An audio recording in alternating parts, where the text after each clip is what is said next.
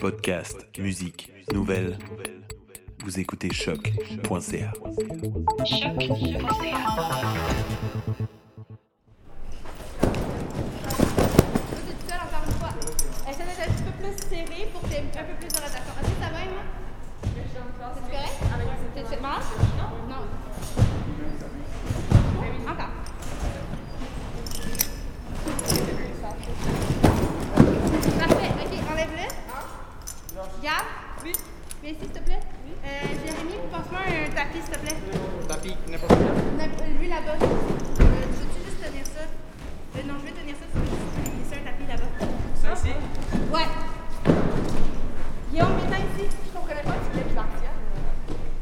avant d'aller à la rencontre de nos invités en studio, nous allons rejoindre Paloma Layton qui est avec nous au bout du fil. Allô, Paloma? Bonjour. Salut, ça fait plaisir de te rejoindre aujourd'hui, d'autant plus que tu nous amènes à l'école de cirque de Verdun à Montréal, un endroit que tu connais d'ailleurs particulièrement bien. Oui, effectivement. Euh, Dans ce reportage, nous allons à la rencontre de Mélanie Baby Robert, qui est coordonnatrice de formation à l'école de cirque de Verdun, où elle s'occupe entre autres des programmes récréatifs pour des enfants et pour des adolescents. Elle est formée en théâtre, en développement de l'enfant et en théologie, mais aujourd'hui elle est étudiante à la maîtrise à l'Université Concordia. Le titre actuel de sa recherche, que nous allons voir euh, ensemble dans ce reportage, serait Circus Art Performance and the Positive Outcomes It Has on Adolescents Well-Being, euh, qu'elle mène sous la direction de Louis-Patrick Leroux, Miranda D'Amico et Warren Lynn. Mais ça semble vraiment très prometteur et très intriguant, là, justement, d'étudier les effets positifs du cirque sur l'anxiété des ados. Donc, on va écouter ça sans plus attendre dans le reportage. Madeleine, on voit. Change de jambe, regarde. Non, le cirque, le cirque, c'est une manière recherche. Le cirque fait partie de l'art. Suis un artiste, t'es pas un sportif ou. Quand t'es circassienne, t'es un artiste. Bien. Yes! Toute seule. Bravo, Madeleine. Encore. On est à l'école de cirque de Verdun avec Mélanie Baby Robert. Melanie, thank you very much for joining us today. Could you tell us a little bit about yourself? When I was in school, I was diagnosed with ADD and dyslexia, and they told me that basically I wasn't going to have a future in school. So I started doing gymnastics and doing competitions, and I really loved it. So I thought, oh, I guess I don't have to go to school if I'm at the Olympics and everything. But I had a lot of concussions and a lot of, uh, you know, um, broken bones and stuff like this. So my parents pulled me out and put me in circus. Uh, that way I can still have a career and it's not related to school. Um, so I did circus until, well, I'm still doing circus and um, I still decided to go to school. I did a BA in education and I started creating new classes. I created all the baby classes at l'École de Verdun. Um, I started doing more research regarding what we're doing here. So I thought, why not try to go into my master's? And so I got accepted. Uh, so I'm doing an individualized MA at Concordia University with three amazing supervisors uh, in education and performance and circus. Um, and that's basically how I got started with school.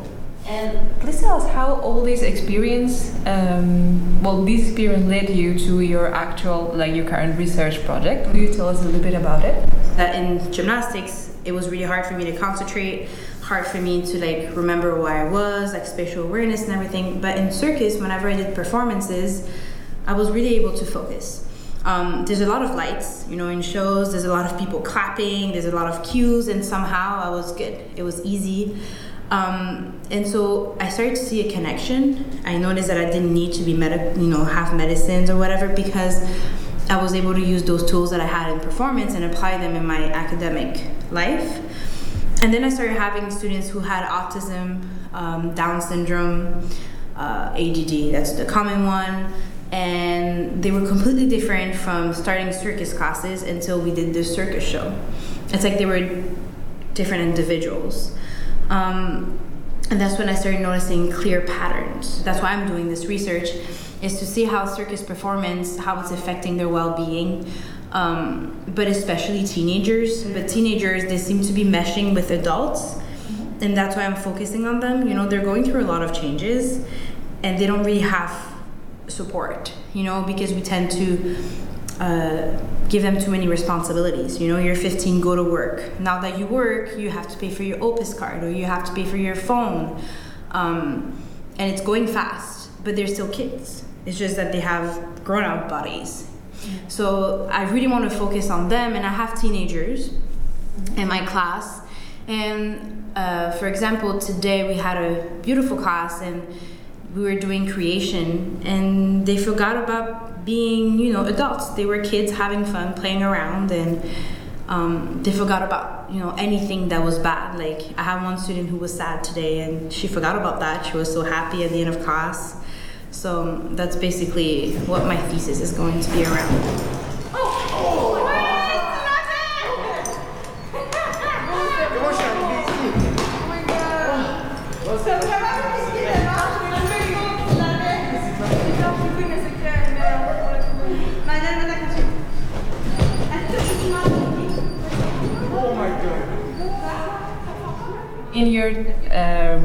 You're also going to study a creation process that you lead yourself with this particular class of teenagers you just spoke about. So, how do you um, how do you articulate research and creation for your thesis? So I'm going to have two assistants. Short story, I'm going to put everything together, and they're all going to know everything, but they're going to direct for me so that I can step out and watch what's happening. Um, but I am doing the entire show. Like my music is gonna come from me and my assistants, and the movements are gonna come from me and my assistants. But whenever we're on stage or you know dress rehearsal or extra rehearsals that we need, I will be stepping out and just watching. Hauteur.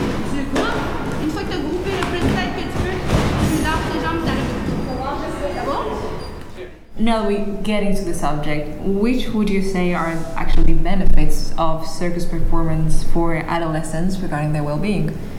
Um, I think emotional management is the number one. As teenagers, I mean, I remember being a teenager and everything was the end of the world. You know, my mom told me you're not allowed to go out, and I was crying. One time I lost my iPod, and it was the end of the world. You know, it's it's difficult. It- we've all been there. right? it's so difficult. And, but when they come here, they learn how to manage that. They learn, you know, um, stress management on the trampoline, for example. And that's the number one thing that I see, especially when we do the creation part, is that they have to manage their emotion. Otherwise, they can hurt themselves or they can hurt others. So that's the most important one. There are more, but I would say that's the one that I see throughout everybody, everybody that works with me. And regarding this uh, research with this particular group of teenagers, uh, which are also minors, how do you deal with the ethics of working with them for research purposes? The ethics is very complicated. Yeah, for sure. it is. So there's a board at Concordia that will have to review my ethics and approve it. Ethics is extremely difficult in in minors. Mm-hmm. We have to be very careful. At any time, they're okay with what's happening and they're allowed to say stop. They're allowed to put boundaries. So, for example, I don't know. It happens that in class sometimes I'm like, okay, today, guys, we're going to talk about our deepest personal stuff. They can say, I'm not comfortable with you mentioning this in your research, so take me out for that part. And they're always, they have a veto. So, if they read it and they're like, this is not what I said, or I don't believe in this anymore, they have to be able to veto. Um, what position does your research take within the, uh, let's say, vast panorama of circus studies nowadays? I see circus as a life changer thing, especially with the pandemic, right? We're realizing that we need social. We're realizing that we can't survive on our own. Um, and we're realizing that art is so important. I mean, during the pandemic, I read, I painted, even though this is not good. I painted a lot. That's how I survived the pandemic. And so that's what circus is. But a lot of people, when I say I work in circus, they go like, doo, doo, doo, and I mean, I'm not offended or whatever. And then they ask me if I work with tigers, and but that's not what circus is, not anymore. But what I want to what, what I hope to add to this research is a realization of how important circus is. Not just for the children or the adolescents or the parents, but for everybody.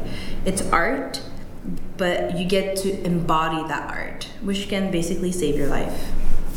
Oh, this beautiful quote and beautiful uh, thought. I think we can thank you very much, Melanie, for joining us today and for this interview that we are grateful for having. Merci. Thank you. Excelente, 1000%. Fait que là, vous commencez le relâche? Cool. Fait que bonne semaine de relâche, reposez-vous. Hydratez-vous. On se voit dans, dans deux semaines. N'oubliez pas mercredi, si vous avez un email, Merci beaucoup, Paloma, de nous avoir euh, entraînés euh, justement avec toi dans, dans, la salle de l'école de cirque. On sentait vraiment l'enthousiasme, toute l'énergie qui était là.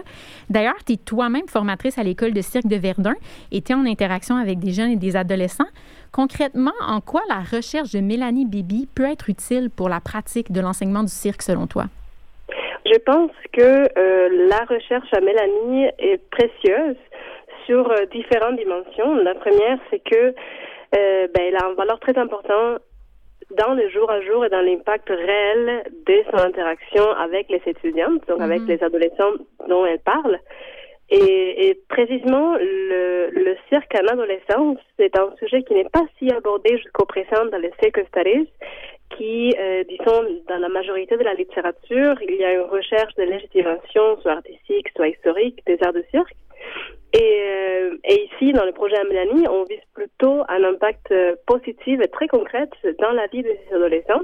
Mm-hmm. euh, ce qui euh, à la fois distingue son travail et, euh, et sa grande valeur, mais sur le plan de l'éducation, sur le plan des, des, études sur les adolescents et sur le plan du cirque aussi.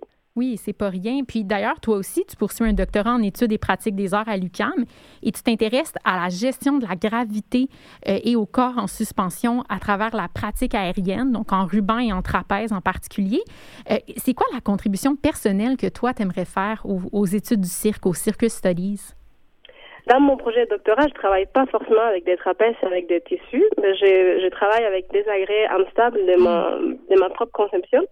Mais surtout, j'ai, j'ai enfin, je me donne l'objectif d'explorer le corps en suspension et son mouvement, et pas forcément euh, l'aérien, que ça veut dire c'est la manière dont on appelle colloquialement les techniques aériennes de cirque.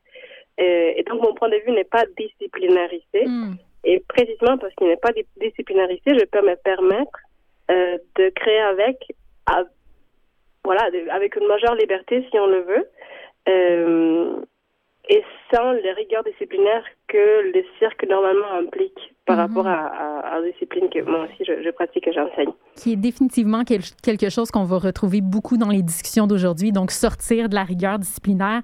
Merci énormément, Paloma, pour cette incursion dans l'univers du cirque. Très certainement qu'on qu en aura encore beaucoup à dire sur le sujet dans le futur.